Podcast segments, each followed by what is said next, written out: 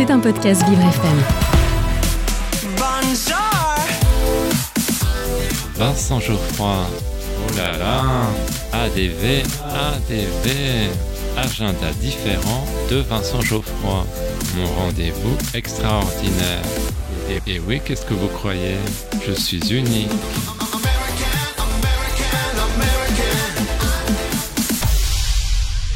J'ai un secret pour vous. Aujourd'hui, dans mon agenda différent, je vous parle d'une exposition sur la musique destinée aux enfants. Mais chut, ne le répétez à personne.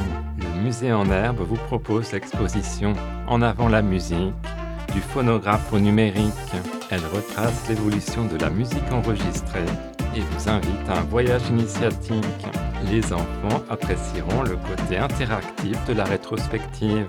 Celle-ci commence avec la magie des débuts. C'est l'occasion de découvrir des inventeurs visionnaires comme Edison qui a inventé le phonographe. Grâce à des téléphones, les jeunes visiteurs pourront entendre ces personnalités se présenter ou encore écouter des extraits musicaux. Au XXe siècle, les choses changent. La musique enregistrée s'industrialise.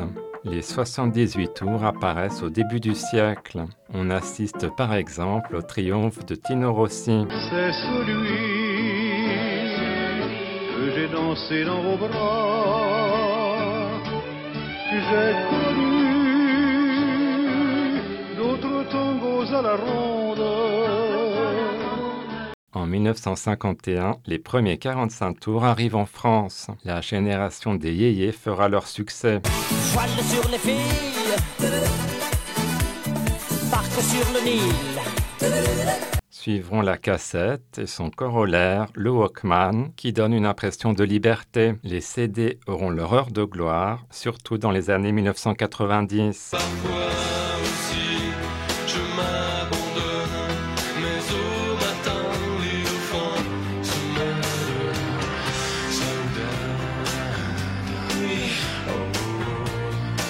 Tout finit avec l'avènement du streaming.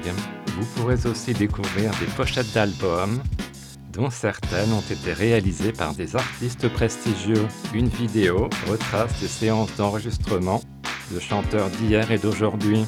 Les enfants pourront jouer à une marelle musicale ou s'essayer à une séance de mixage en studio ou encore enregistrer leur voix. Il y a aussi une pièce immersive, l'exposition En avant la musique, phonographe au numérique, est présentée jusqu'au 21 mai 2023.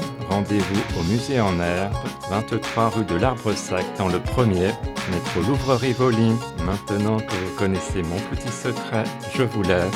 J'envoie plein de bisous à Dominique, la star du 7-9. À demain.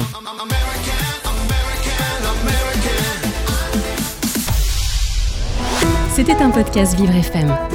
Si vous avez apprécié ce programme, n'hésitez pas à vous abonner.